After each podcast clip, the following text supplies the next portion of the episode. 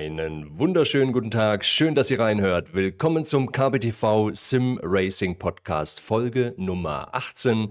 Wir sind im Oktober und somit im zweiwöchigen Rhythmus angekommen. Äh, es bleibt aber definitiv spannend. Die Liste an interessanten Gesprächspartnern ja, sie ist zwar lang, aber sie wird tatsächlich immer kürzer und umso schöner, dass wir heute mal jemanden an Start haben, den ich heute auch das erste Mal tatsächlich persönlich kennenlerne mit einem sehr, sehr spannenden Sim-Racing-Projekt.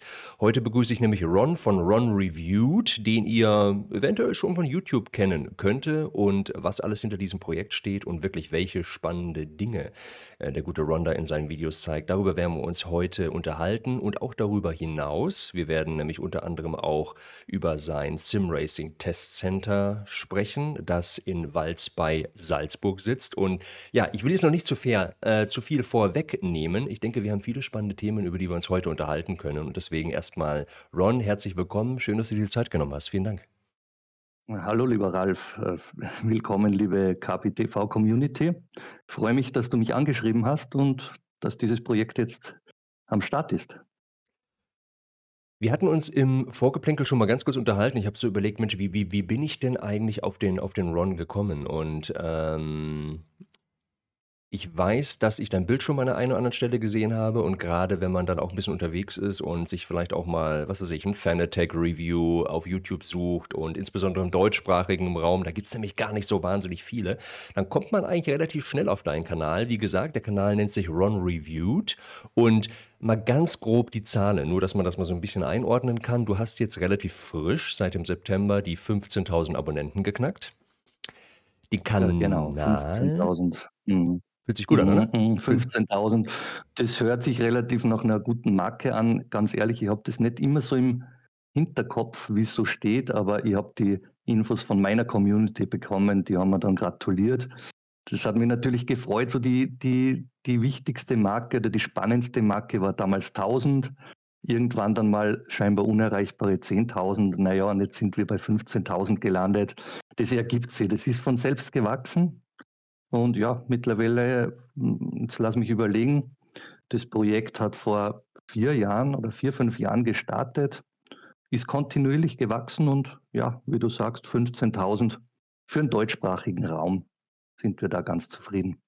Du hast es gerade quasi so, so unterschwellig angedeutet. Am Ende ist es nur eine Zahl und äh, ich, ich habe das, glaube ich, auch schon in anderen Podcast-Folgen schon mal drüber gesprochen. 15.000 Abonnenten nützen einem natürlich nichts, wenn keiner zuguckt. Ja, genau, du sagst es. Aber, aber das ist ein, guter Punkt, den du erwähnst. Entschuldigung, dass ich dich jetzt unterbreche. Sehr gerne. Aber es ist tatsächlich so, also ich habe jetzt vor kurzem mal in die Analytics bei YouTube reingeguckt und ähm, die Videos, die geguckt werden auf meinem Kanal, da sind lediglich ein Drittel davon Abonnenten.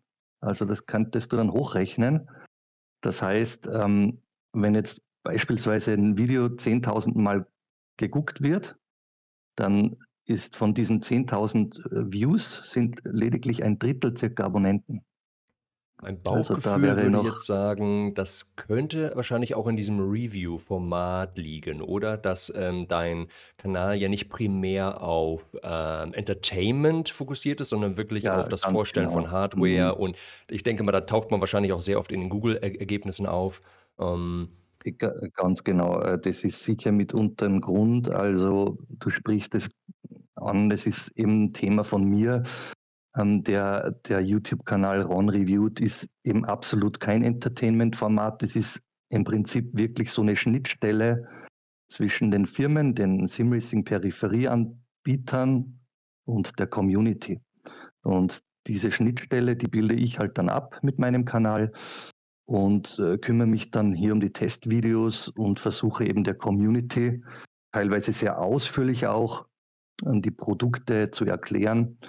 Ähm, in jedem Video bei mir, das kommt immer dann nach dem Rennstreckentest, ist ein Fazit und dann auch immer die Vor- und Nachteile, diese positiven, neutralen, negativen Aspekte eines jeden Produktes.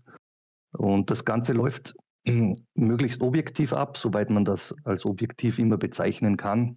Klar, als Mensch, auch als YouTuber ist man teilweise auch subjektiv behaftet. Aber das Ziel des Kanals ist es, den Leuten einfach Simracing-Peripherie mit all ihren Vor- und Nachteilen im Videoformat möglichst ausführlich ins Haus zu liefern. Du hast gerade ein schönes ähm, Stichwort gesagt, nämlich Subjektivität oder dass man, äh, auch wenn man versucht, objektiv zu bleiben, es dem Menschen, man, da gibt es immer viele Diskussionen darüber, wie, wie objektiv kann ein Mensch überhaupt sein. Äh, das heißt, ist es überhaupt möglich, dass ein Mensch komplett neutral ist? Das ist wahrscheinlich eher, eher mhm. unwahrscheinlich, mhm. aber es gibt Mittel, Mittel und Wege, wie man mhm. zumindest versuchen kann, sicherzustellen, dass man genau. äh, sich genau. die Fakten anguckt. Und du legst ja auch tatsächlich, und das sagst du auch in deinen Videos, immer sehr großen Wert auf ähm, Unabhängigkeit. Und ähm, ich weiß nicht, ob das für alle deine Produkte äh, gilt, aber die kaufst du dir mhm. selber oder leist sie. Aber hast du auch Kooperationen mit Firmen oder ist das wirklich alles, machst du das komplett alles auf eigene Rechnung? Ähm, also, das ist ein Mix aus diversen Sachen. Also, du siehst in meinem Kanal viele Produkte oder Hardware, die ich selbst kaufe. Dann siehst du Produkte, die Leihgaben sind. Und du siehst auch Testmuster, also die ich von Firmen zur Verfügung gestellt bekomme. Mhm. Ähm, und um das Ganze möglichst objektiv abzubilden, äh, habe ich die Affiliate-Partnerschaftsanfragen bis dato und werde auch zukünftig immer ablehnen. Das heißt, äh, Affiliate-Partnerschaften, die meisten von, von euch werden mit diesem Begriff etwas anfangen können. Das ist nichts anderes, wie wenn beispielsweise ich jetzt von der Firma Fanatec keine Ahnung, SimiuCube, ACTech und so weiter, euch einen Link zur Verfügung stellen würde, worüber ihr diese Produkte kaufen könntet. Und ich kriege dann von der Firma halt eine Provision in Höhe von ein paar Prozent quasi abgedrückt. Und diese Partnerschaften, die, diese Anfragen, die kommen auch von den Firmen immer wieder, können wir dir Affiliate-Partnerschaft anbieten und die habe ich immer abgelehnt weil es einfach für mich nicht vereinbar ist. Es ist schwierig, so ein Produkt äh, zu reviewen, objektiv zu bleiben, auch über die Nachteile zu sprechen und im Hinterkopf weiß man dann, mit der Affiliate-Partnerschaft verdiene ich aber dann mehr Geld mit, wenn mehr Leute diese Dinger kaufen. Und das ist für mich so ein nicht vereinbares Thema im Prinzip. Also ich weiß jetzt nicht genau, wie das andere YouTuber handhaben, muss auch fairerweise gestehen. Ich verfolge andere YouTuber eigentlich nicht. Und auch das ist für mich wichtig, um eben diese Objektivität zu bewahren, weil hm, du kennst das selber, jedes Video, das du dir anguckst, da wirst du natürlich beeinflusst und so geht es auch mir als ähm, Tester von diesem Zeug. Und das ist auch so eine Herangehensweise, um hier wirklich mein eigenes Ding zu drehen und möglichst die Objektivität halt zu bewahren. Also Stichwort Affiliate-Programm ist für mich ein sehr wichtiger Punkt, der eben bei mir bei Ron Reviewed keine Rolle spielen darf. Ich finde das ein super spannendes Thema und ich kenne bisher äh, auch wirklich keinen anderen Kanal, der das, der das, der das so äh, klar kommuniziert und ich finde das wirklich beeindruckend.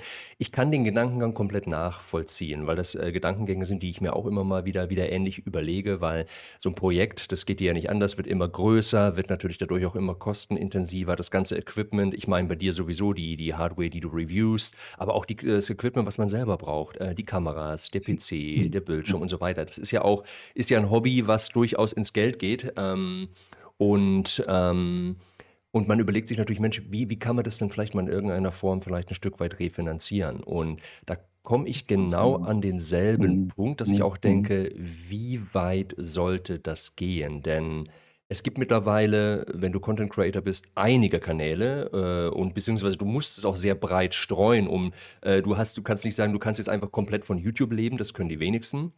Aber du machst dir halt verschiedene mhm. Kanäle auf, überall tröpfelt ein bisschen was rein und unterm Strich äh, kann sich das dann eventuell rechnen. Aber ja, du bist natürlich mhm. abhängig, du bist natürlich auch, und selbst wenn es unterbewusst ist, bist du natürlich nie komplett äh, äh, objektiv, kannst du gar nicht sein. Und wie du vorhin schon gesagt hast, vielleicht selbst gehst du mit dem besten, mit dem besten Absicht in dieses Review rein, aber dein Unterbewusstsein denkt sich, die waren doch so nett zu dir. Jetzt mhm. sei mal nicht ganz so kritisch. Das ist klar, das ist ein guter Punkt, den du auch ansprichst. Entschuldige. Gar kein Problem. Ähm, es ist so, ähm, ich, ich, halte dies auch immer sehr, sehr offen mit meiner Community. Ähm, ich muss klarerweise auch kommunizieren, oder das ist auch sehr wichtig für meine Community und die weiß das auch, dass für mich YouTube ein nebenberufliches Projekt ist. Also im, im, im echten Leben ist Ron Reviewed in einem Vollzeitjob äh, mit dem ich halt dann meinen Lebensunterhalt natürlich bestreite. Um, um, um das mal einzuordnen und auch da möchte ich offen mit dir oder mit deiner Community sprechen. Ähm, ihr könnt das ungefähr so einordnen, so ein Kanal in meiner Größenordnung. Sprich jetzt mit 15.000 Abonnenten. Äh, die YouTuber leben von den Werbeeinnahmen. Also das heißt, umso mehr Werbeminuten ihr bei Ron Reviewed anguckt, umso mehr Prämie von YouTube bekomme ich. Und das hängt dann natürlich davon ab, ob ich jetzt täglich Videos hochlade, wie oft die geklickt werden und so weiter und so fort. Und wenn ihr meine Videoformate kennt, dann sind das eben sehr detaillierte Reviews. Da kommen im Monat vielleicht nur zwei Reviews ungefähr hochgeladen. Das liegt auch daran, dass diese Reviews eben bei mir alles nebenberuflich natürlich abgedreht werden müssen. Und auch um das jetzt einzuordnen, du kannst jetzt rechnen so mit einem Review, rund um eine Wheelbase oder ein Wheelbase-Paket mit, mit Lenkrad oder Pedal mit bei. Da gehen bei mir schnell mal um die 15 Stunden Arbeit drauf. Das heißt vom Capturing, Drehbuch beginnend äh, bis zu den ganzen Aufnahmen, auch Live-Aufnahmen, Mitschnitten, bis zum Hochladen, bis zum Upload und englische Untertitel gibt es auch bei mir seit einigen Monaten, die ich da einfüge.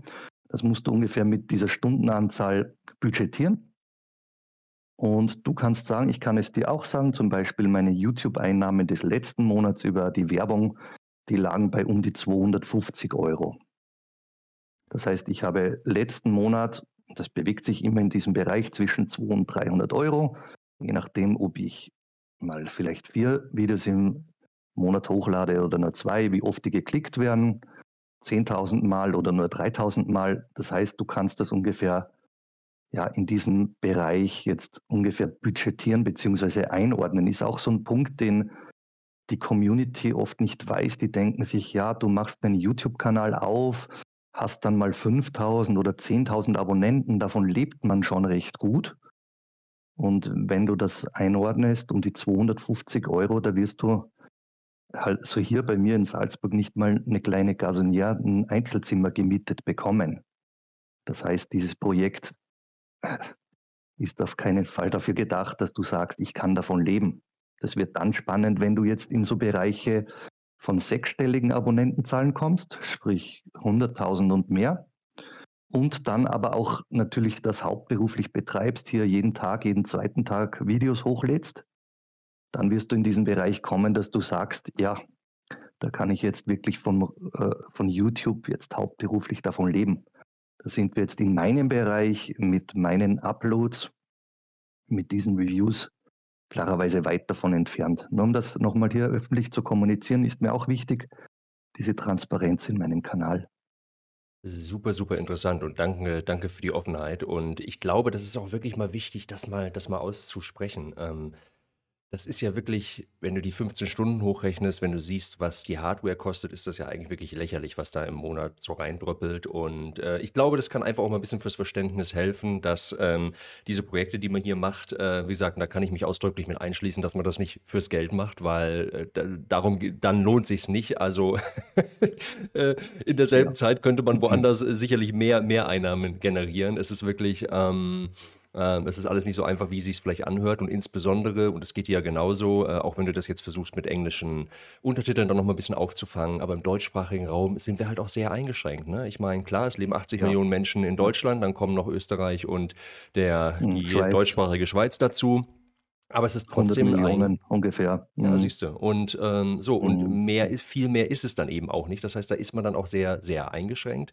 Und deswegen, ähm, und wenn man aber zumindest, aber vielleicht deckt sich das ja auch mit deinen Erfahrungen, wenn, wenn man solche Infos mit der Community teilt, die meisten verstehen das auch und äh, sehen das auch ein und, und ähm, und unterstützen auch gerne. Deswegen, ich bin ja immer so ein Fan, aber das ist, das gelingt den wenigsten pro Projekten. Ich finde es immer am sympathischsten, wenn, wenn Communities ähm, oder Projekte komplett Community finanziert sind. Also es gibt mhm. ja ganz mhm. wenige, ich denke da immer an einen großen deutschsprachigen äh, Gaming-Podcast, der es wirklich geschafft hat, sich ausschließlich durch äh, Patreon, mhm. durch Steady, also wirklich durch ähm, Community-Einnahmen zu finanzieren und davon wirklich alles bezahlt. Die lassen sich keine Muster zuschicken, gar nichts. Äh, mhm, mhm, aber für die meisten wird das nicht funktionieren. Die meisten sind darauf angewiesen, dass dann links ja. und rechts nochmal Werbeeinnahmen kommen etc. Sonst, sonst, sonst funktioniert das nicht. Ne? Äh, da gebe ich da definitiv recht. Also wie gesagt, die Hardware, die ich so habe, ist so ein Drittel bis zur Hälfte sind Testmuster. Und auch das gilt es dann einzuordnen. Ich kann jetzt sagen, okay, beispielsweise kommt ein Lenkrad im Wert von 300 Euro zu mir als mhm. Testmuster. So, dann schnappe ich mir das Lenkrad, investiere dann entsprechend Zeit. Also ich kann ein Review machen, wo ich mich jetzt vor den Greenscreen setze, hier frei raus, euch ein paar Worte erzähle oder hier das, was bei der Bedienungsanleitung drin steht, runterbete. Ja, das ist ein Zeitaufwand von einer Stunde. Dann schnipsel ich das schnell zusammen und in 90 Minuten habe ich so ein Video dann hochgeladen. Und keine Ahnung, dann verkaufe ich das Will weiter um 240 Euro. Dann kannst du sagen, wow, super Stundenlohn, gut verdient. Oder du kannst sagen, du schnappst dir dieses Ding, und das ist meine Herangehensweise, äh, guckst dir das Ding genau an, bevor du überhaupt an Reviewen denkst, testest du dieses Ding mal zwei Wochen auf verschiedenen Wheelbases, auf verschiedenen Rigs, in verschiedenen Spielen, Einsatzszenarien, arbeitest dich dann rein in so ein Projekt, in so ein Review. Bei mir ist es immer auch die Grundbedingung, bei mir gibt es zu jedem Review ein Drehbuch. Das heißt, ich schreibe wirklich die Drehbücher für diese Dinger es liegt auf der Hand, meine detaillierten Reviews, die gehen 30 bis teilweise über 60 Minuten lang. Und da ist sehr viel Input für die Community drin. Das könnte ich so nicht frei rausreden. Das wäre jetzt so nicht möglich. Und so summieren sich dann die Stunden und bei so einem Lenkrad ist man dann auch schnell bei 10 Stunden. Alles drum und dran. Und dann kann man sich natürlich dann auch so den Gegenwert beim, beim Verkauf dieses Dinges dann ausrechnen. Und dann kommt halt ein Stundenlohn vielleicht in dem Fall von um die 20 Euro, vielleicht 25 Euro rum. Ist natürlich äh, variabel, mal mehr, mal weniger. Und ich habe da so eine Grundprämisse, so ein, eine Priorität und die heißt bei mir, ähm, egal in welcher Preislage so ein Testmuster hier bei mir eintrudelt, ob es ein Lenkrad um 300 oder Wheelbase eine teurere oder keine Ahnung, von einem Shifter von SHH aus einem 3D-Drucker, der kostet, ich glaube, 95 Euro. Egal welches Projekt in welcher Preisklasse bei mir reinkommt, die werden alle gleich behandelt. Das heißt, ich gucke mir diese Dinge sehr genau an und mache hier keine Unterscheidungen, ob ich mich länger und ausführlicher um ein Produkt kümmere, entsprechend der Preiskategorie oder was ich dann damit vielleicht im Wiederverkauf verdienen kann. Also das ist für mich so ein Grundprinzip bei den Dingen, die ich bekomme. Und ein weiterer Punkt, den ich noch erwähnen muss und nicht unterschlagen will bei meinen Einnahmen, ähm, ich habe einen Patreon-Account. Ähm, das ist so ein, das kennt ihr auch alle, da, kann, da können Leute hier monatsweise eben äh, Geld spenden im Kanal, mich unterstützen. Äh, und da kommen bei mir jetzt im Monat, ich glaube, ich habe im Moment zehn Patreon-Spender, die spenden von ein, äh, ein Dollar ist das Patreon, ein Dollar im Monat bis zehn Dollar im Monat. Und da kommen bei mir um die, ich glaube, es sind 50 Dollar oder 47 Euro im Monat mit Patreon rum. Und die, äh, die dritte Einnahmequelle, die ich dann noch habe, ist, ähm, dass ab und zu eine PayPal-Spende reinkommt. Da habe ich Leute, die schicken mir ab und zu über PayPal was. Das kann ein Euro sein, fünf, zehn oder so meistens maximal um die 20 Euro, die dann über PayPal gespendet werden. Und das kannst du mit etwa, ja, schwer zu beziffern, ich würde sagen, da kommen im Monat um die 20, 30 Euro rum. Also das ist jetzt diese drei Dinge über die YouTube-Einnahmen, Werbeeinnahmen, Patreon knappe 50 Dollar plus die PayPal-Spenden variabel zwischen 20 und 30 Euro im Monat.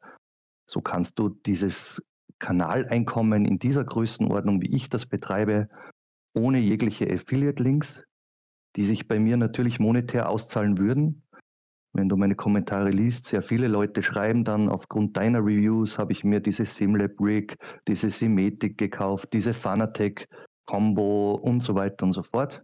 Also das ist mir bewusst, da geht mir viel flöten über den Verzicht über Affiliates. In meinen Augen wären das vermutlich einige hundert Euro vielleicht im Monat sogar.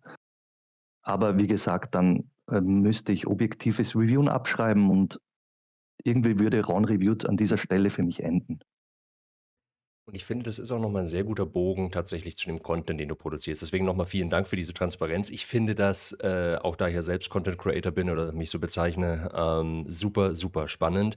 Aber du hast m, in einem Satz was ganz Wichtiges gesagt. Du hast einen unglaublich hohen Detailgrad in deinen Videos. Und ähm, die Videos sind, glaube ich, auch im YouTube-Kosmos ungewöhnlich lang, mit, wie du gesagt hast, 30 bis 60 Minuten. Aber man mhm. sieht mhm. wirklich jeden Teil. Du ähm, prüfst wirklich jedes Teil, egal wie viel wert es ist, ähm, auf Herz und Nieren.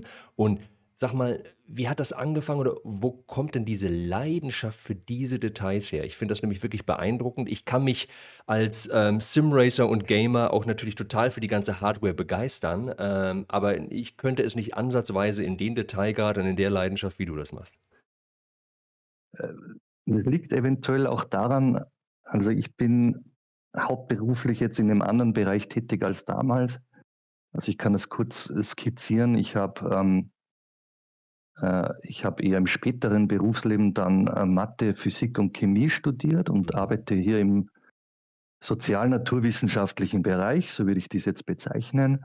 Aber die Zeit davor, also ich hatte ein halbes anderes Berufsleben, das mittlerweile recht lang ist. Ich bin jetzt Mitte 40, also habe schon auch ein paar Jahre im Buckel und habe äh, den Beruf des Maschinenbautechnikers erlernt. Ähm, das heißt, hm, ich habe dann auch sehr viel im Bereich dieser ähm, Fertigung, Produktion, Robotik, Mechatronik und diesen ganzen Dingen, auch von der Fertigung, spanabhebende Fertigung, Schweißtechnologien. In diesem Berufsumfeld war ich sehr lange tätig, über 15 Jahre.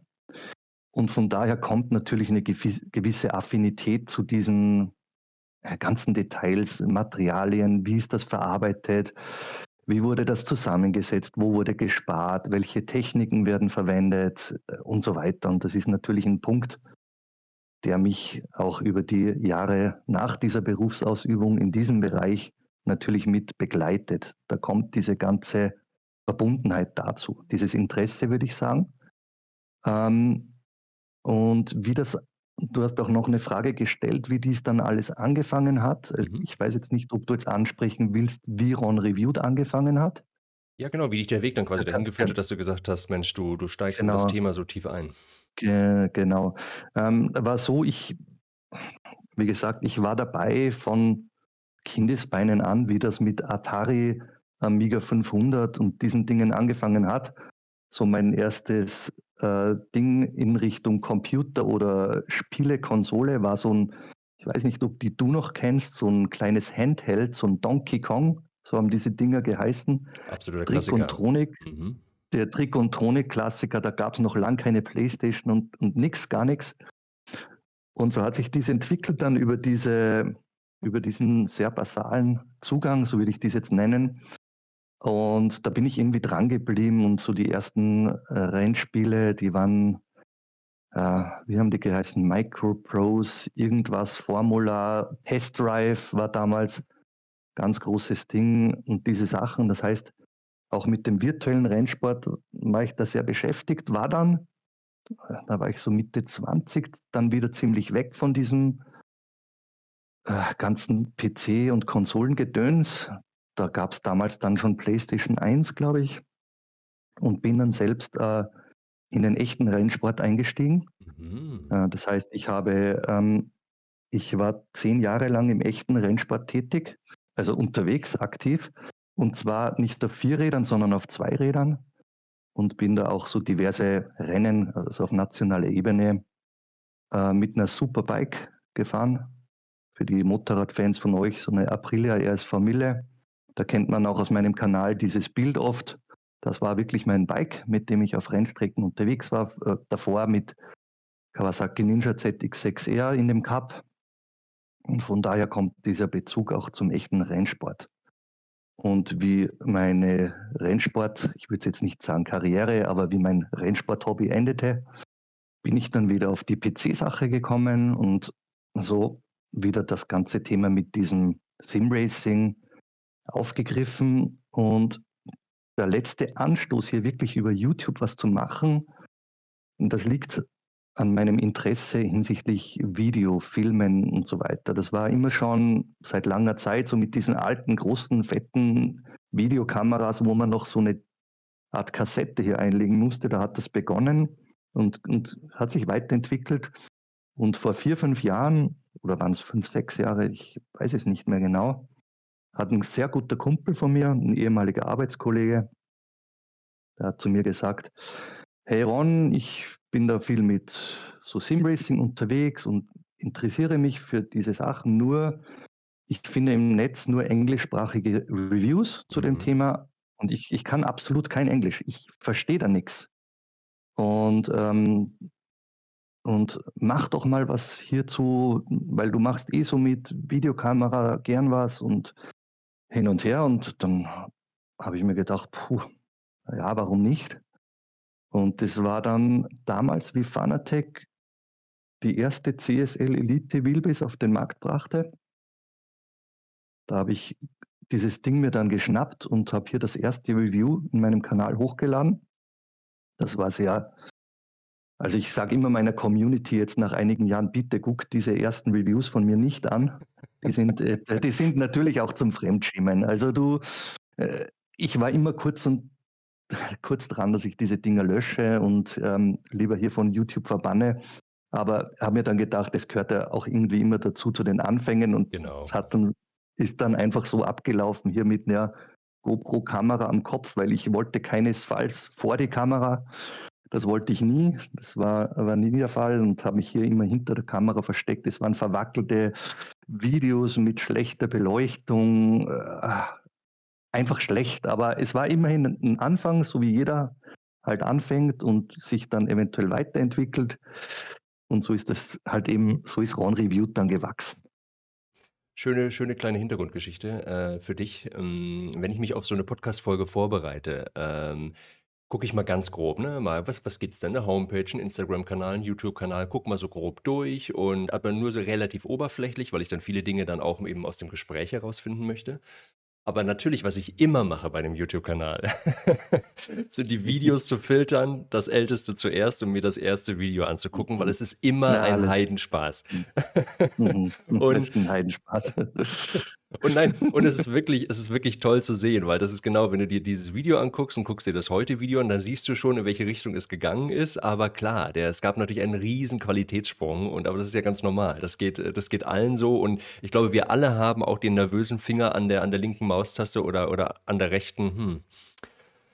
Video löschen? Willst du, willst du dieses Video wirklich löschen? Ja, ja du sagst es. Du sagst. Ja, aber es ist schön. Man sieht, ja, da, man sieht da so eine, so eine äh, schöne Geschichte. Ich habe geguckt, das war am 30. Oktober 2016. War Wahnsinn.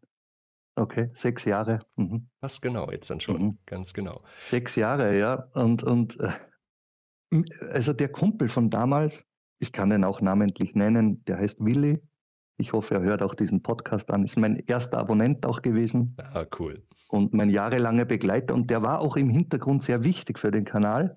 Der hat mir dann auch immer, der war viel mehr in dieser YouTube-Welt drinne als mhm. ich. Und hat mir dann immer auch so Tipps gegeben. Ach Ron, mach doch das mal und dieses. Und er hat mir immer gesagt, da hat der Kanal damals für mich unglaubliche 500 Abonnenten erreicht. Das oh, war so eine Marke, klar. wo ich mir dann dachte, Ehre, wie lange hat es gedauert, bis 100 Leute diesen mhm. sperrigen Kanal äh, abonnieren und dann waren es um die 500 und dann sagt mein Kumpel zu mir, hey Ron, ja, deine Videos, die werden jetzt schon langsam besser und so, etwas noch zu lang, schneide noch mehr raus und hin und her. Äh, aber es wäre viel persönlicher, wenn du mal vor die Kamera trittst, dass dich die Leute auch persönlich kennenlernen. Und dann habe ich zu ihm gesagt, ah, das möchte ich irgendwie nicht und ich, ich mache das lieber hinter der Kamera und möchte ja dann nicht so viel Persönliches preisgeben und hin und her. Ich hatte so eine Sperre da drinnen, liegt vielleicht auch an meinem Alter.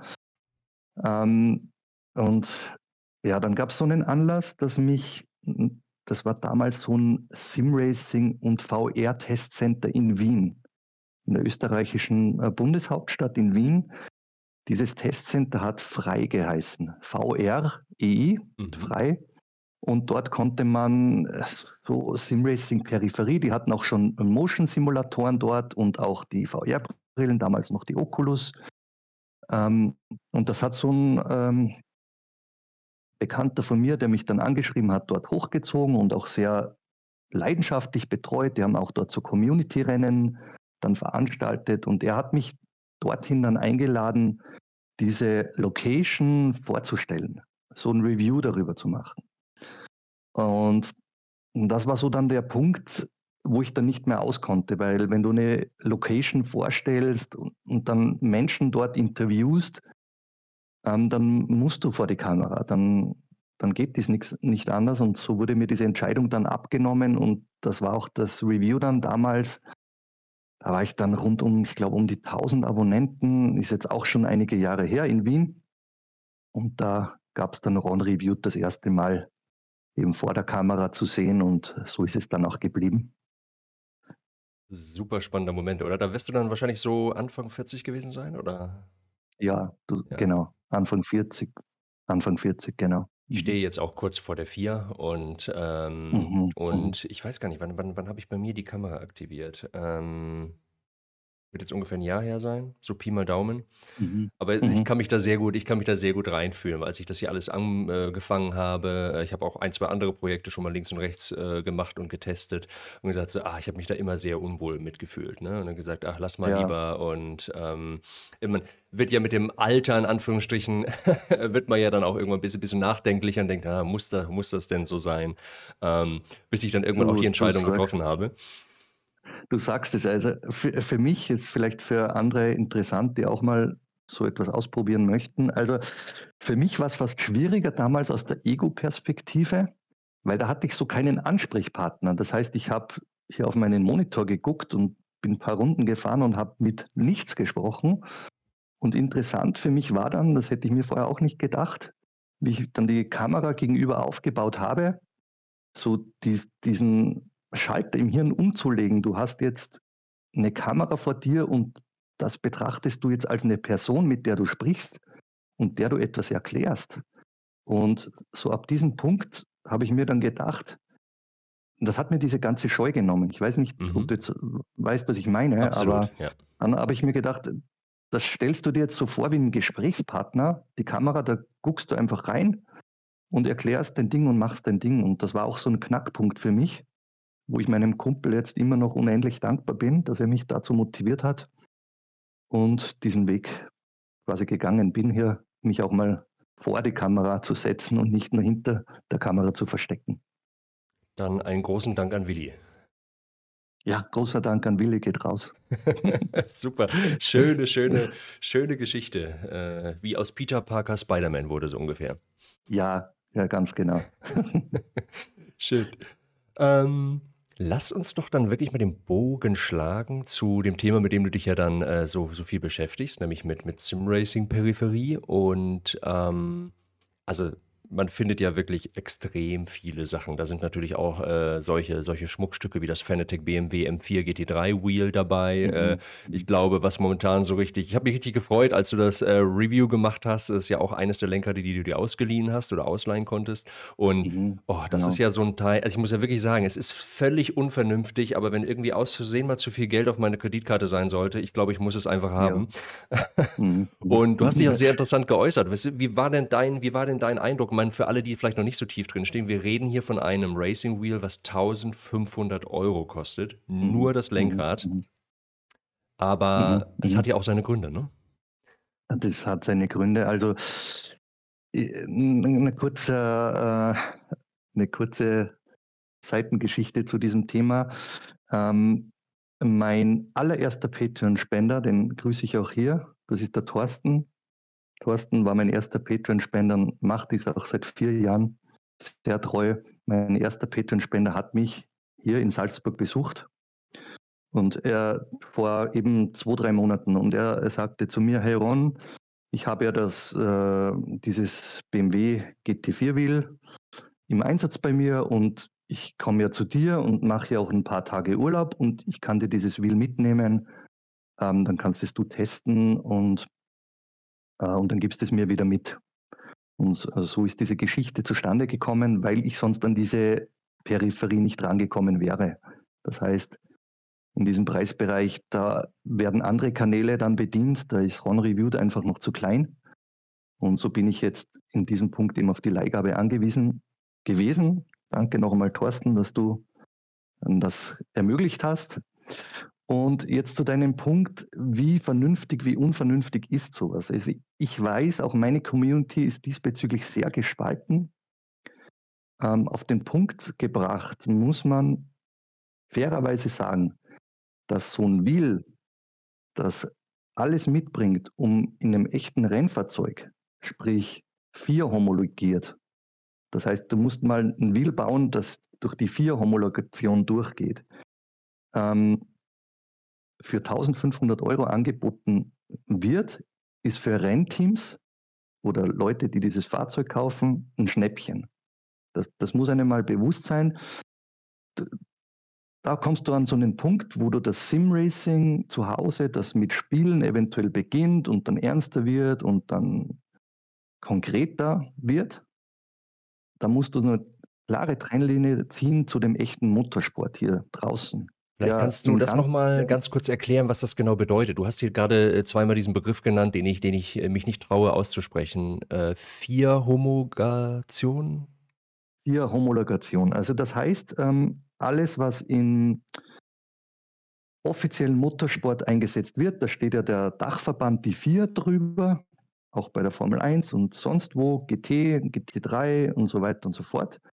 Ähm, alles, was dort eingesetzt wird, egal jetzt um Lenkrad, um Sitz, ob das Fahrzeug selbst, das muss von der FIA abgenommen werden. Das heißt, diese Produkte dürfen nur dann auf der echten Rennstrecke eingesetzt werden, wenn die FIA, der Dachverband, das okay gibt für dieses Produkt, für dieses Auto, für diesen Rennsitz beispielsweise.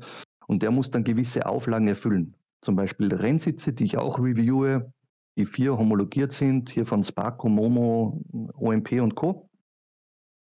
Die werden vom Sitzhersteller beispielsweise hier direkt zur FIA geschickt. Die nehmen das technisch ab, so wie ein TÜV, so kannst du dir das vorstellen. Mhm. Die prüfen dieses Ding auf Stabilität, äh, äh, auf Feuerfestigkeit, auf keine Ahnung, alles, was es da gibt. Das gilt auch für die Rennoveralls oder für deine Schuhe, die du im Rennfahrzeug trägst. Und diese Dinge müssen quasi diesen Prozess durchlaufen und bekommen dann, ich sage jetzt mal, so ein Gütesiegel von der FIA. Das ist so eine Plakette auf einem Sitz beispielsweise, sogar mit Ablaufdatum versehen. Wenn du so einen vier homologierten Sitz kaufst, äh, jetzt 2022 hast du eine Plakette drauf, dieses Ding, die laufen meistens nach fünf Jahren ab. Dann darfst du zum Beispiel diesen Sitz 2028 nicht mehr in einem äh, Rennfahrzeug nutzen. Okay. Das heißt, das geht streng ab.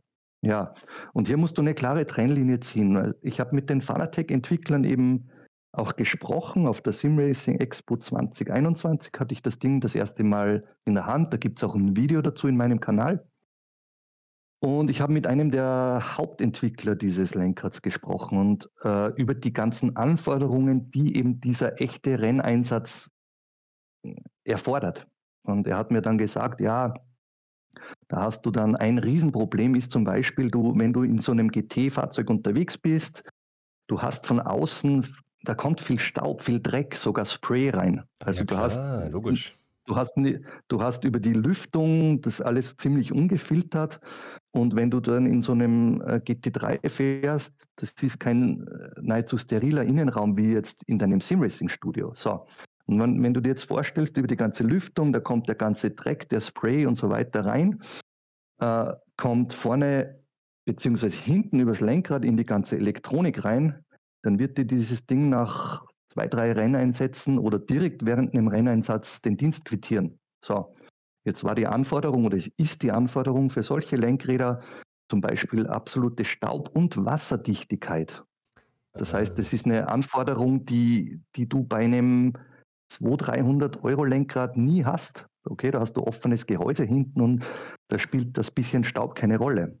Und ein weiterer ganz wesentlicher Aspekt ist, wenn du in echten Rennwegen sitzt, ich hatte auch schon das eine oder andere Mal das Glück, das selbst zu machen, ähm, du hast ganz andere Vibrationen, die dieses Lenkrad jetzt bewältigen muss. Das heißt, du hast ja.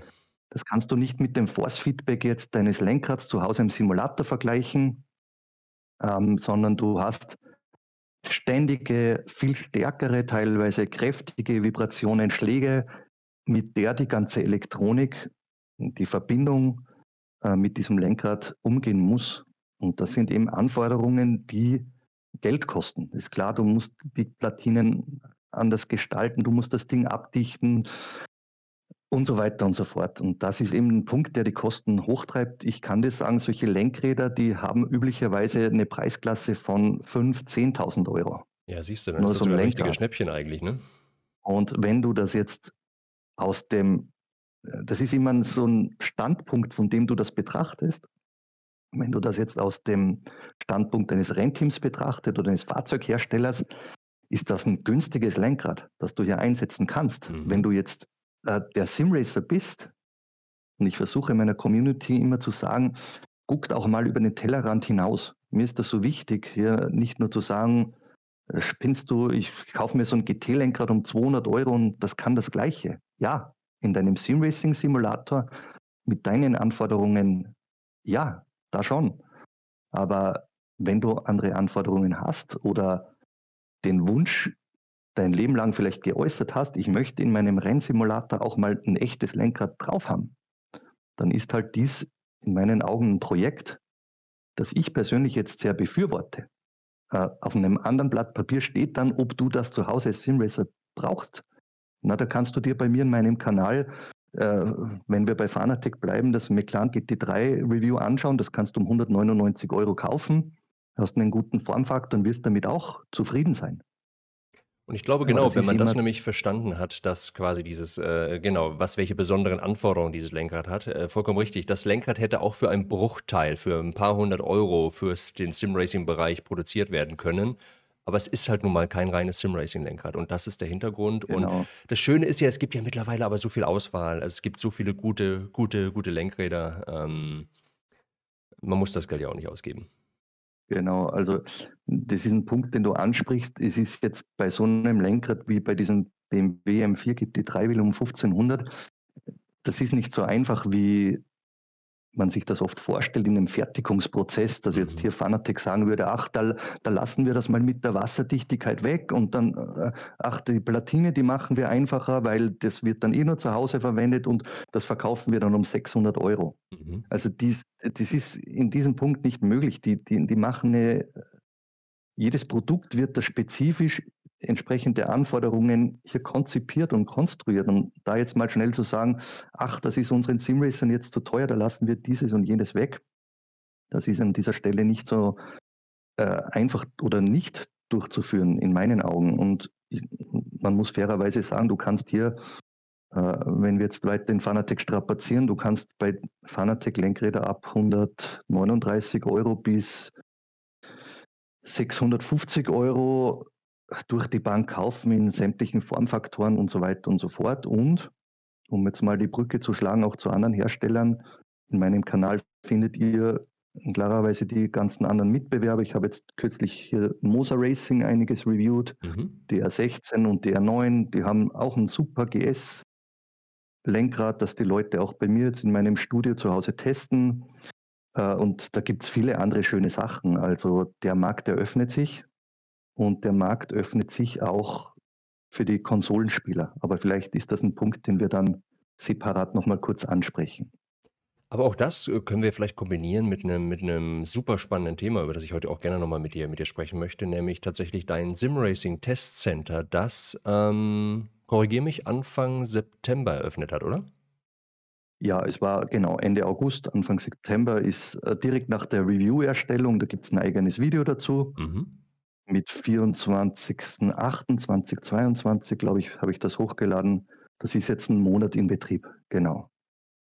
Super spannend. Ähm, bei zu, Walz zu oder in Walz bei Salzburg und genau, genau und dann, Walz. Also ja.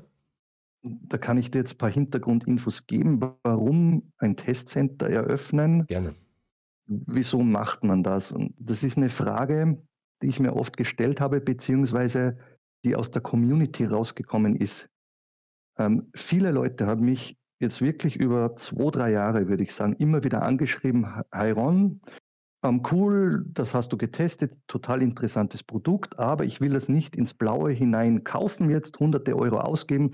ich würde das Ding gern mal wo testen wollen. Äh, wo kann man jetzt Fanatec-Zeug testen oder SimuCube oder wen auch immer?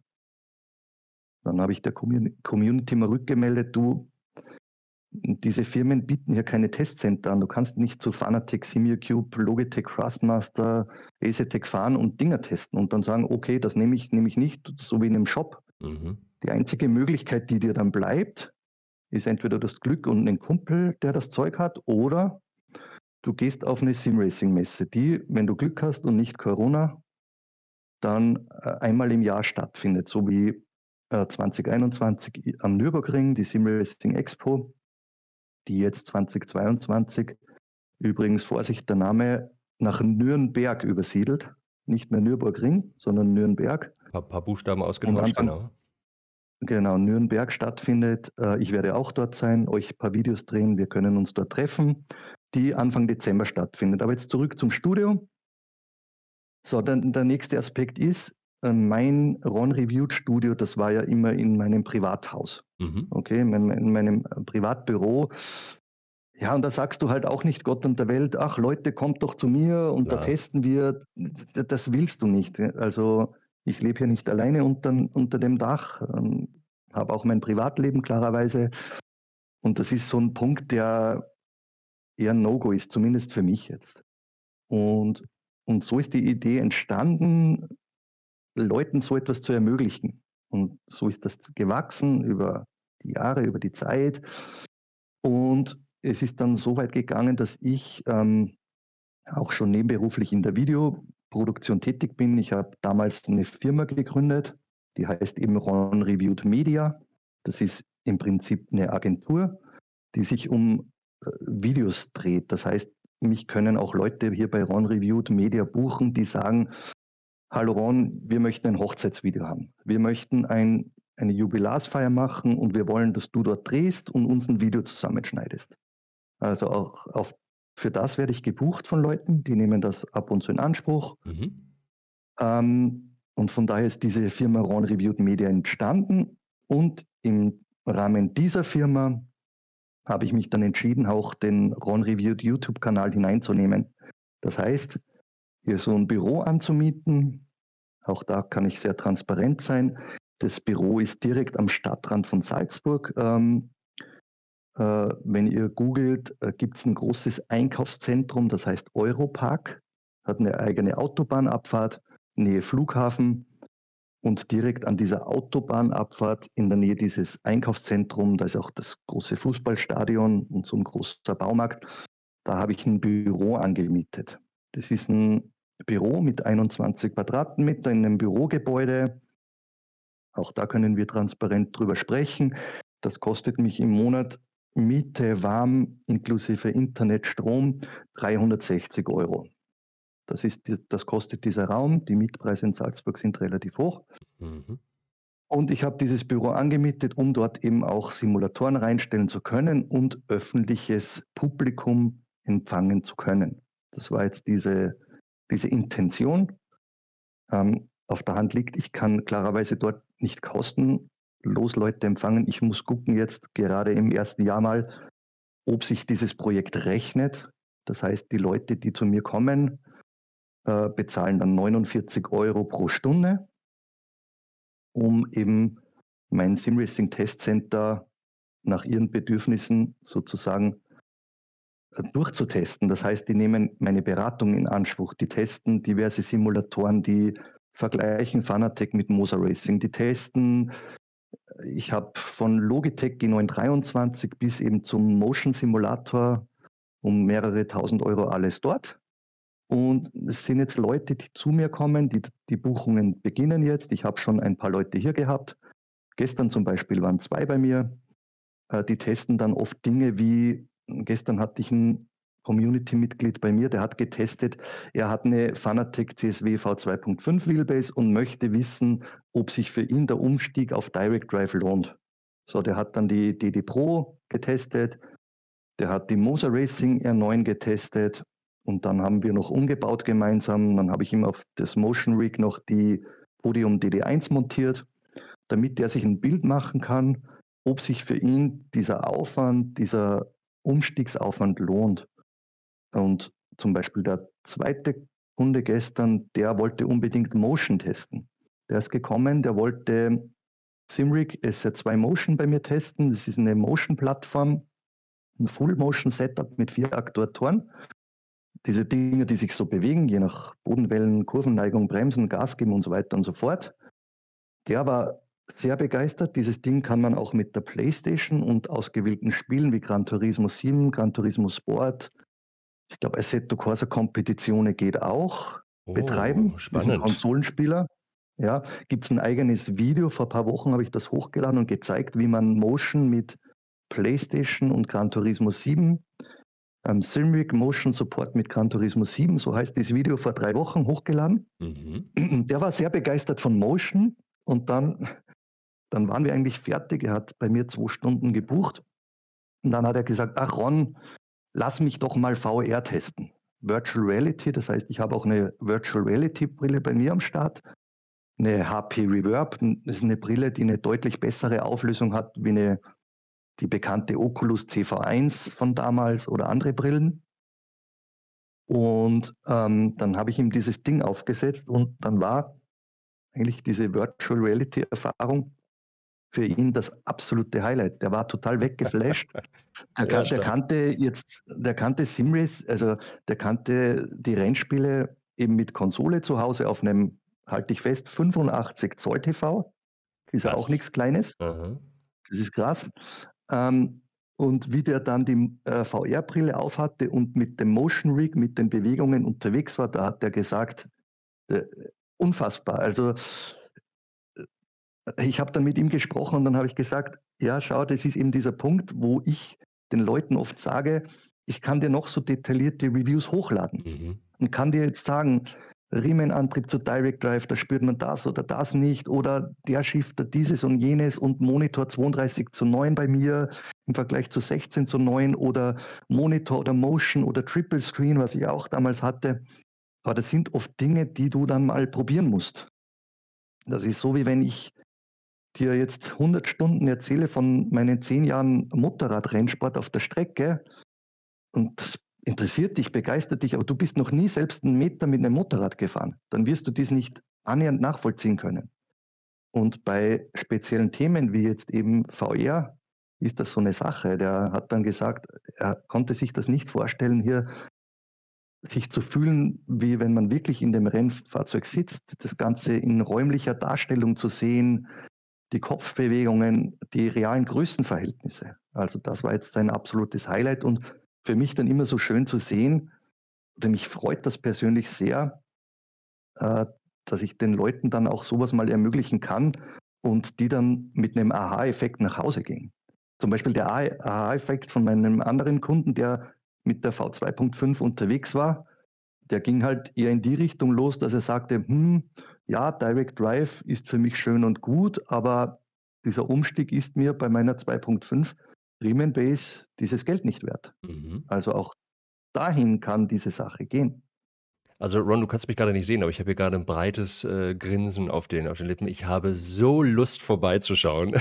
Und ich kann dir jetzt schon versprechen, das werde ich auf jeden Fall machen. Ähm, du sprichst mir nämlich aus der Seele, beziehungsweise das Feedback, was du ja auch aus der Community be bekommen hast. Ähm, mir ging das vor ein paar Jahren auch so, dass ich mir dachte, Mensch, ich will keinen billigen Schrott. Ich will schon was Vernünftiges haben, aber ich will jetzt auch keine 2000 Euro ausgeben. Aber du hast keine Chance, es irgendwo zu testen. Es gibt keine Möglichkeit. Mal abgesehen davon, ja, dass es auch mittlerweile so, so viele Hersteller gibt. Und damals habe ich dann direkt ins Blaue hinein in die CSL Elite investiert und habe es nicht bereut. Äh, die steht hier auch immer noch. Ähm, mhm. ähm, äh, bin super zufrieden, habe zwischendrin mal ein neue, neues Lenkrad dazu geholt. Aber es gibt noch so viel Schnickschnack, bei dem ich ja wirklich sage, nee, also ohne es mal angefasst zu haben, ganz, ganz schwierig. Und ich habe damals auch gegoogelt und gemacht im deutschsprachigen Raum, habe niemand, äh, habe nichts gefunden. Also also ich finde das mega, mega cool. Ich bin davon fest überzeugt, äh, dass es dafür eine Zielgruppe wird und äh, äh dass es dafür eine Zielgruppe, Zielgruppe gibt.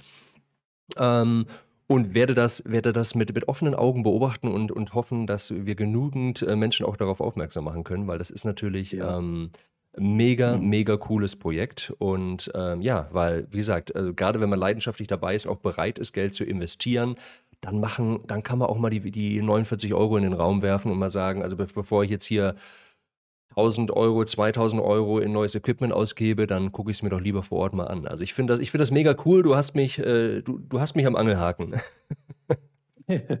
ja, ähm, wie gesagt, also ich, auch das möchte ich transparent kommunizieren. Ähm, ich habe das Büro jetzt mal angemietet und eine Mindestmietdauer von zwölf Monaten. Mhm. Das heißt, ich e evaluiere dieses Projekt jetzt mal ein Jahr lang bis nächsten August, also August 2023, und muss dann einfach eine Bilanz ziehen Klar. und muss dann einfach gucken, ähm, kommen genug Leute, buchen die genug Stunden, äh, damit ich zumindest diese Mieteinnahmen hier reinbekomme. Ja weil sonst würde dieses Projekt ins Leere laufen. Also ähm, ich habe hier keine Großspender, ich habe keine äh, Verträge mit Firmen, die mich da bei diesem Projekt unterstützen oder mir bei der Miete hier unter die Arme greifen. Das ist im Moment alles selbst finanziert. Über die finanziellen Einnahmen meines Kanals haben wir gesprochen und klarerweise muss da oder soll da unterm Strich dann auch der eine oder andere Euro für mich rumkommen. Umsonst macht man das auch nicht. Klar. Also auch das ist natürlich klar. Aber wie gesagt, wir werden jetzt gucken, der erste Monat, ein paar Leute waren hier, es wird langsam angenommen. Und wie du sagst, über Mundpropaganda wird man hoffentlich ein gutes Feedback weitergeben und vielleicht wächst dieses Projekt dann. Das wäre auf jeden Fall das Ziel, da dran zu bleiben. Also mega, mega cool. Äh, wirklich. Ich, ähm, ich bin witzigerweise sowieso beruflich öfters mal in, in Salzburg und, und, und arbeite in München. Das ist auch nicht so weit, so weit, so weit weg. Ähm, ja. ähm, wirst du demnächst eine Anfrage bekommen.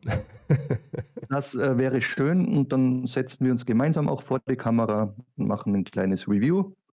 Sehr, sehr gerne. Und wäre sehr spannend, mit dir etwas zu machen. Jederzeit eingeladen. Herzlich willkommen. Vielen, vielen Dank. Ich äh, freue mich sehr drauf. Das machen wir auf jeden Fall. Super. Sag mal, was ist denn deine Lieblingskombination, wenn du dich, wenn du dich an eine Simulation sendest, äh, wenn du frei, wenn, wenn, wenn Geld und Vernunft keine Rolle spielen würden, wie würde ja. dein Simrig aussehen? Also mein Simrig, das, diese Frage bekomme ich tatsächlich sehr oft gestellt. Also Komisch, ne? ich entscheide, ich, ich entscheide, also ich unterscheide immer sehr stark zwischen Sim, Sim Racer oder Sim Racer Genießer Aha. sozusagen. Und, und der, der, der erste Typ ist der absolute Sim Racer, dem Hotlapping, Rundenzeiten, mhm. Erfolg online, iRacing, der so eine Rolle spielt. Mhm. Also ich mhm. habe da äh, von diesem besagten Kumpel von damals, der Nachbar, der ist sehr aktiv mit Race Room unterwegs. Und da gibt es ja auch oft so Preise zu gewinnen, so Gutscheine oder keine Ahnung, was es da alles gibt. Und der fährt da ganz vorne mit. Und äh, Vorsicht, da musst du dich festhalten, der ist mit einem Logitech G29 unterwegs. Ja, siehst du. Das heißt, äh, ganz, ganz vorsichtig sein, ähm, zu sagen, ach, ich grade da ab und stecke viel Geld rein und bin dann der schnellste der Welt. Also das kann ich so absolut nicht unterschreiben. Mhm. Für mich hat jedes Simracing-Setup von einem Gebrauch, ich habe mit dem gebrauchten Logitech DFGT angefangen für 50 Euro. Mhm. Eine extreme Ratterkiste an den Tisch geschraubt. Das war meine erste Simracing-Setup. Ähm, es hat für mich jedes Setup seine Berechtigung, aber ich gehöre zu der Zielgruppe der Simracing-Genießer, das heißt Genießer in dem Form der Immersion. Mhm. Also ich bin ein absoluter Immersions-Junkie. Für mich ist Simracing so möglich, so gut wie möglich diese Realität mit all den Möglichkeiten, die uns der Rechner hier bietet, abzubilden. Das heißt, wenn ich jetzt wirklich abseits mal meiner Reviews, was mittlerweile relativ selten leider ist, mhm. dass ich mal zwei, drei Stunden am Wochenende finde, um nur für mich jetzt zu fahren und Kamera off und ohne im Hinterkopf zu haben, ach, das muss ich noch testen und achte darauf und so. Wenn ich jetzt nur für mich unterwegs bin, dann gibt es für mich äh, nur VR. Das heißt, ich bin ausschließlich mit der VR-Brille in meinem Rig. Äh, ich genieße diese Motion, diese Bewegung enorm. Und beim äh, Lenkrad-Setup muss ich jetzt sagen, mein Favorit im Preisbereich bis 1000 Euro ist im Moment die Mosa R9 Wheelbase, Mosa Racing R9 mit diesem GS-Lenkrad. Mhm. Äh, das ist ein super GT-Lenkrad, Formfaktor 30 cm, GT, super Qualität. Habe ich auch vor kurzem hier reviewed. Also in diesem Pre Preisbereich ist es das. Im Preisbereich darüber, äh, Fanatec Podium DD1, die habe ich seit Release bei mir im Haus. Das ist beispielsweise eine Leihgabe, die gehört nicht mir. Mhm. Gehört Fanatec, ist eine Leihgabe. Also die kann ich dir jetzt nicht anbieten. ähm, mit der bin ich auch gern unterwegs. Ich war sehr begeistert von SimuCube SC2 Pro. Äh, vor allen Dingen wegen des, der super Verbindung zwischen Lenkrad und Wheel. Äh, und ein Überraschungstipp war für mich die Camus DD 15 Newtonmeter Wheelbase in Sachen Preis und Performance mit 15 Newtonmeter. Ich war von dem Force-Feedback sehr begeistert. Oh, das ist schon ein bisschen was, ne? Aber mhm. da fehlt noch einiges an Peripherie. Die haben erst zwei Lenkräder draußen und auch da müssen die noch etwas feilen, aber du siehst, ich, es fällt mir extrem schwer, jetzt hier eine klare Aussage zu treffen, wo ich jetzt sage, das ist mein Lieblingssetup. Also Lieblingsset, Lieblingssetup, Lieblingssetup dahingehend VR und Motion und was dann an Lenkrad drauf ist. Bei den Pedalen war ich sehr begeistert mit Acetec Invicta, diese hydraulischen Pedale. Mhm. Die haben für mich so eine neue Ordnung im hydraulischen Bereich eröffnet, weil du hast hydraulische Pedale bis zu diesem Release von Acetec kaum unter 1500, 2000 Euro bekommen. Das ist ein irrwitzig hoher Preis. Und da gab es in meinen Augen echt eine Neuordnung, wo du für immer noch um die 1000 Euro sehr teuer, aber hier wirklich adäquate Hydraulikpedale ins Haus geliefert bekommst. Muss aber sagen, ich bin jetzt nicht dieser Pedal-Hardcore-Junkie. Also ich bin jetzt nicht dieser Hardcore-Bremser hin und her mit hohen Kräften hier am Rig. Ich bin da eher mehr ja, gemütlich dosiert unterwegs. Das heißt, ich finde mich da eher jetzt im Bereich von guten Low-Cell-Pedallösungen, Acetec Forte oder die ich jetzt gerade getestet habe von 3D-Rap, die Ngasa-Pedale. Da finde ich mich jetzt wieder, so würde ich das jetzt nennen. Du kannst aber auch sagen, da bist du auch in einem Preisbereich, wo du schnell mal für Pedale 500 bis 700 Euro hier auch hinlegst. Es ist ja super schön, wie viele, wie viel Auswahl es mittlerweile gibt, aber umso schwerer ist es natürlich auch, den, den Überblick zu behalten. Und deswegen ist es cool, dass es solche Projekte wie deins gibt, die einem dabei helfen können. Ähm, ja, denn bei, bei viel Auswahl, viel, viel Auswahl ist natürlich auch was, was einem das Leben schwer machen kann. ja, äh, das ist definitiv also äh, Leute, die mit mir sprechen, mich besuchen kommen. Ähm, da ist auch so ein ich habe vorher mit den Leuten immer so eine schriftliche Kommunikation, wo mhm. ich den Leuten dann schreibe, vielen Dank für deine Anfrage, wir gucken nach einem Termin, ich mache der Community dann Terminvorschläge, wann ich sie denn empfangen kann. Und äh, in diesem Zuge schreibe ich den Leuten auch immer, bitte gib mir noch ein paar äh, Vorabinfos, mit welchem Setup bist du unterwegs, was ist der Zweck deines Besuches, wo möchtest du hin, was interessiert dich. Und da ist oftmals ein Punkt, dass Leute schreiben, ich habe mich verloren in diesem Simracing-Dschungel mhm. und weiß absolut nicht mehr, was, wo und wohin und was ist mit wem ko kompatibel und was eben nicht. Und das ist auch so ein Hauptpunkt, den du eben gerade angesprochen hast. Ron, vielen, vielen Dank.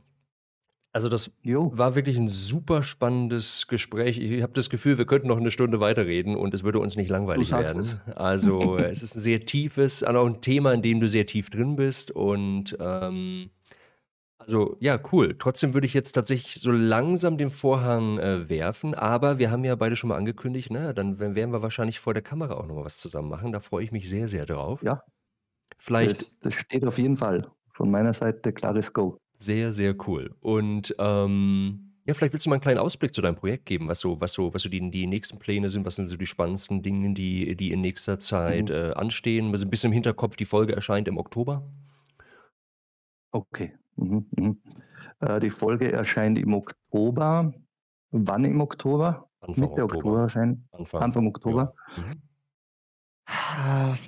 Äh, nächstes großes Projekt wird ein High-End-Lenkrad eines High-End-Herstellers, ein teures Lenkrad, mhm.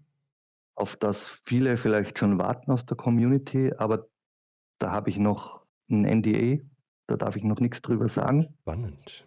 Aber dieses Review wird im Oktober vom Stapel laufen. Das Ding ist gerade auf dem Weg zu mir.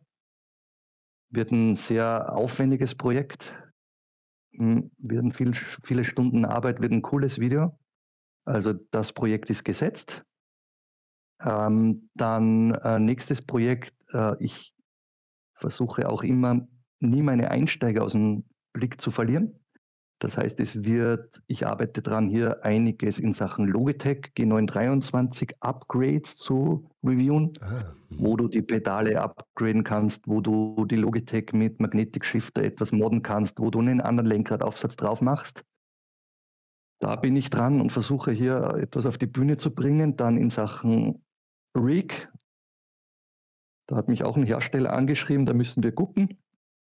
Äh, und das Symmetric Rig, das bei mir jetzt angekommen ist im Teststudio, da wird es eine neue Aufnahme geben für Shifter Handbrake. So viel darf ich schon verraten.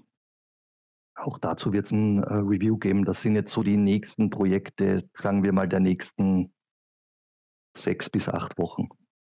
Super, super spannend. Es bleibt also, es, es, es wird nicht langweilig und ja, wie du schon angedeutet hast, Anfang Dezember dann die ADAC Sim Racing Expo auf dem Messegelände genau, in Nürnberg. Genau. Und ähm, da sind wir gerade genau, auch in der Community am Planen Projekt, und am Tickets wo buchen. Wo ich dann ab, äh, ab Freitag an diesem Wochenende, das ist erstes ähm, Dezemberwochenende. Genau. Ich reise am Freitag an mit meinem Kumpel Dani, der macht mir wieder die Kamera. Und wir sind dann Samstag, Sonntag auf der Sim Racing Expo 2022 in Nürnberg unterwegs für euch. Sehr, sehr cool. Ron, vielen, vielen Dank nochmal, dass du die Zeit genommen hast. Das war wirklich, das war, Ja. ähm, also war super spannend. Ich habe nicht alle Fragen geschafft, muss ich zugeben, äh, aber äh, du hast sie alle ausführlichst beantwortet. Wir, ich glaube, ich habe viel dazugelernt. Ich hoffe, ich hoffe, ihr da draußen auch. Und ähm, ja, wie gesagt, ich freue mich auf die Projekte, die da noch kommen. Vielen Dank, Ralf, für deine Einladung. Liebe Grüße an deine KBTV-Community und besucht mich gerne. Ich freue mich auf euch. Und alle Links, alle Seiten, über die wir gerade gesprochen haben, also natürlich der YouTube-Kanal, aber auch äh, die Homepage, der, äh, der, der Instagram-Kanal von, von Ron, die findet ihr natürlich auch in den Show Notes oder in der YouTube-Videobeschreibung, also je nachdem, wo ihr euch das anschaut oder, oder anhört. Und ja, und wenn ihr da draußen sagt, ähm, das war ein schönes Gespräch, das hat euch gefallen, habt ihr die Möglichkeit, auf YouTube, auf Discord äh, Kommentare zu hinterlassen, vielleicht nochmal Fragen reinzuwerfen, die euch eventuell noch gefehlt haben. Ähm, uns auch sehr gerne auf Spotify oder Apple Podcasts eine Sternebewertung zu hinterlassen, falls ihr das noch nicht gemacht habt. Bis zu fünf Sterne sind möglich. Alles kann, nichts muss. Und ja, ähm, dann würde ich mich freuen, wenn ihr natürlich auch hier beim KPTV Sim Racing Podcast wieder reinhört. Und ja, wie gesagt, von Ron und mir wird da auf jeden Fall noch was kommen. Macht euch einen schönen Tag. Danke, dass ihr reingehört habt. Bis zum nächsten Mal. Tschüss.